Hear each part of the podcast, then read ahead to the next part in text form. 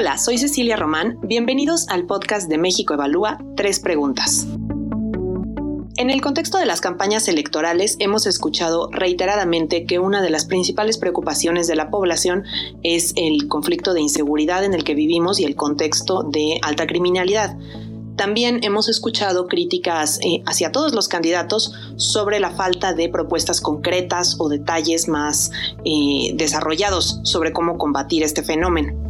En México Evalúa nos concentramos en la calidad de las políticas públicas y en el funcionamiento de las instituciones del Estado. Por eso, hoy abordamos este tema, la seguridad y los retos para eh, afrontar la crisis, con eh, Román Lecour, que es investigador en México Evalúa, investigador asociado, que escribió un capítulo para el libro Léase si quiere gobernar en serio y es consultor experto en esta materia.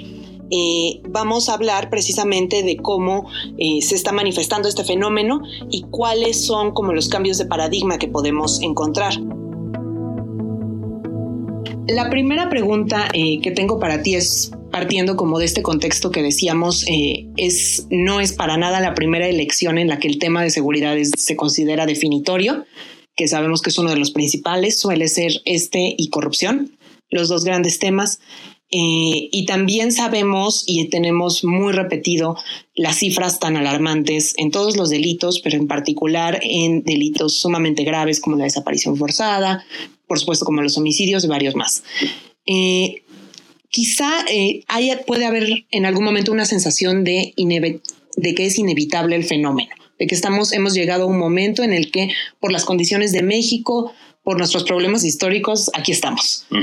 Mi primera pregunta sería para ti, como desde la perspectiva del análisis de otros países, de lo que ha ocurrido eh, con fenómenos muy específicos, ¿es inevitable? Es decir, ¿es parte como de lo que tenemos como sociedad, estar como en esta situación de criminalidad? Claro, eh, que sea inevitable, creo que obviamente no. Eh, al contrario, o sea, mm, y creo que efectivamente el, el, libro lo, lo, está planteando muy bien, o sea que hay soluciones, eh, hay ejes, em, todas las soluciones no van a funcionar, pero sí se pueden intentar nuevas cosas para tratar de solucionar lo que está, lo que está pasando y em, implementar políticas públicas de seguridad que por lo menos em, den resultados o que quizás no den resultados muy, muy rápidamente, pero que se puedan eh, evaluar y, diagnosticar eh, el impacto que tienen en, el tema de la crisis. Em, en cambio, lo que me parece interesante con el tema de ser inevitable o no es eh, cierto acostumbramiento a, los temas de violencia en México, sea en los medios o en el discurso de los, políticos, que, que sin embargo eh, no tiene tampoco una gran salida, por ejemplo, en las propuestas de la, de la campaña hoy. O sea, se habla muchísimo de la violencia, eh, se habla cotidianamente de la violencia, se habla cotidianamente de las cifras de la violencia, eh, sea efectivamente desaparición forzada, homicidios, feminicidios, em, incluso desplazamiento forzado en México, el asesinato de los alcaldes, o sea, grandes temas. Y al mismo tiempo, creo que em, el hecho de,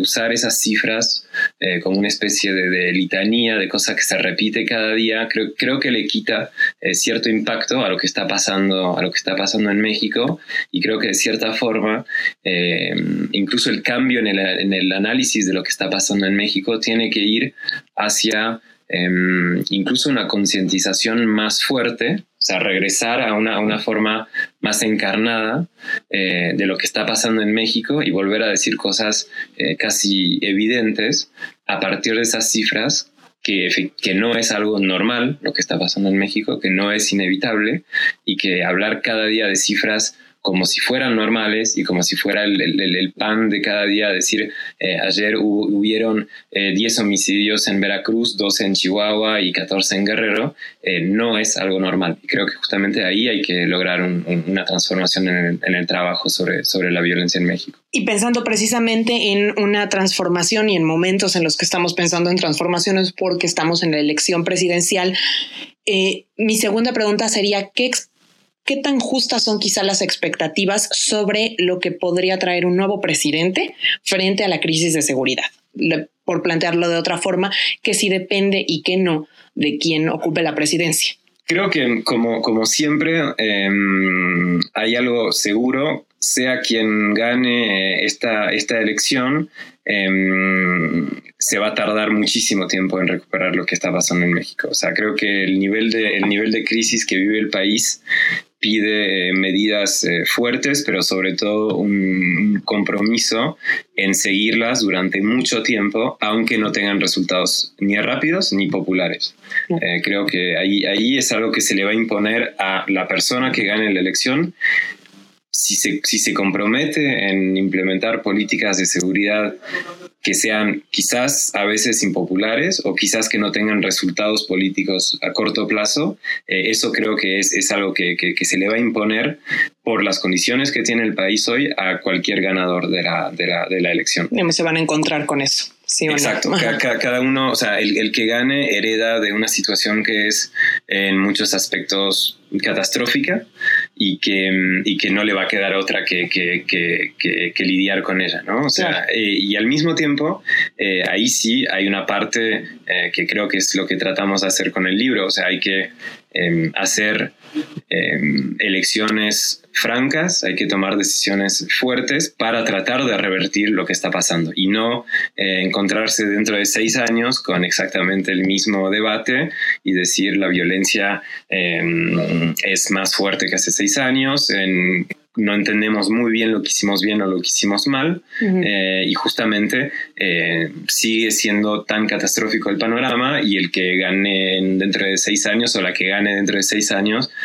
va a seguir haciendo más de lo mismo, ¿no? O sea, em, hoy lo que sí se puede hacer es tomar decisiones eh, fuertes, es implementar nuevas políticas de, de, seguridad. Quizás también creo que hay que evaluar bastante bien lo que se hizo bien y lo que se hizo mal en este sexenio e incluso en el anterior, eh, para no estar siempre eh, tirando todo a la basura o pretender reinventar cosas que quizás se hicieron más o menos bien en los últimos, en los últimos tiempos y lo que se hizo mal, eso sí, eh, evaluarlo con, con, todavía más claridad quizás para no repetir lo que, lo, lo, que este, lo que se está haciendo. Y ahí sí, el ganador tiene un margen de maniobra para implementar una nueva, una nueva, política, de, una nueva política de seguridad. Y finalmente, Román, pensando en esta momento de, repensar y de poder implementar como grandes decisiones, como lo decías. El capítulo que escribes para el libro Léase si quiere gobernar en serio, eh, de México Evalúa, plantea este cambio de paradigma fuerte en cuanto a la aproximación hacia las políticas públicas en temas de seguridad. Eh, no sé si muy brevemente nos pudieras contar por dónde empezar, digamos, por dónde empezar a cambiar ese paradigma. Claro, em, lo, que, lo que tratamos de hacer en el, en el capítulo para, para, el libro es efectivamente eh, presentar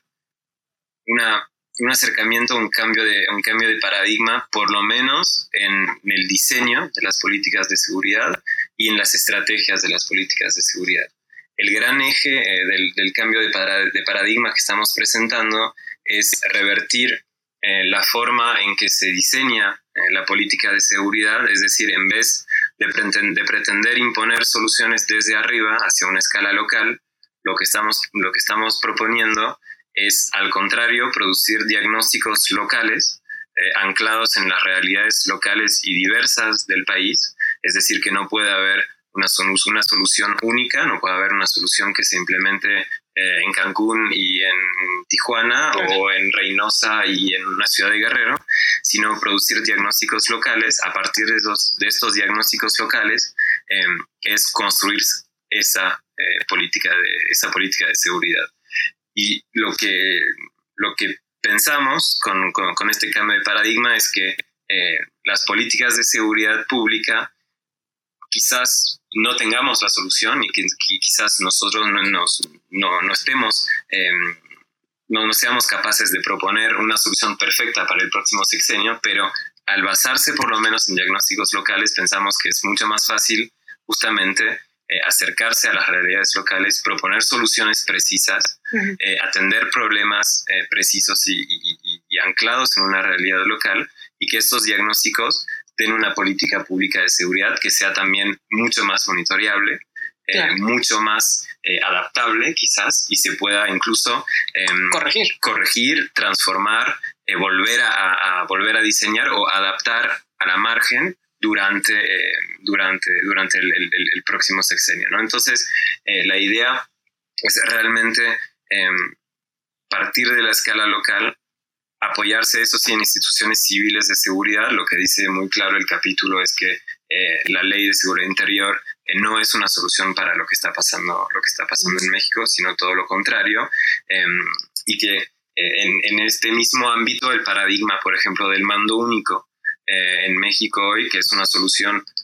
ultracentralista para problemas que son de nuevo muy diversos y muy locales, nos parece que no es la solución eh, adaptada a los, a los desafíos de, la seguridad en México hoy y que al contrario eh, hay que implementar un modelo que sea eh, mucho más de coordinación y mucho más de diálogo entre las diferentes, las diferentes escalas de, escalas de gobierno, partiendo de este nuevo paradigma que es realmente tomar las realidades locales producir diagnósticos y a partir de diagnósticos y a partir del conocimiento fino podemos diseñar una política pública de seguridad que sea quizás no la solución eh, perfecta a todos los, a todos los desafíos que, que, que, están en el país hoy, pero sí eh, un primer paso para producir este conocimiento indispensable al encontrar una solución o las soluciones que, permitan avanzar en, este, en estos temas. Claro, generar el marco para que esas soluciones vayan, vayan llegando. Eh, nada más para profundizar sobre una idea que decías, eh, quisiera saber tu opinión. ¿Es posible hacer este tipo de cambios que mencionas conservando la ley de seguridad interior? Em, creo que creo que no. O sea, realmente pensando, pensando cómo está diseñada la ley de seguridad interior y sobre todo pensando eh, el enfoque que tiene, si partimos de la idea que el ejército es la solución eh, para la seguridad en el país, quiere decir que eh, será siempre una solución impuesta desde arriba, desde el nivel federal, con fuerzas federales que eh, van a ser em, dispersas, van a estar dispersas en el país para atacar problemas eh, muy, muy, muy precisos y dinámicas al final que son de va y viene, dinámicas muy reactivas también, eh, que se imponen muchas veces desde arriba cuando la situación ya está en crisis. Eh, al contrario, si, si, partimos de la idea que, que efectivamente no creo que sea compatible con la ley de seguridad interior, que sería hacer el trabajo de diagnóstico antes de diseñar una política de, seguridad, em,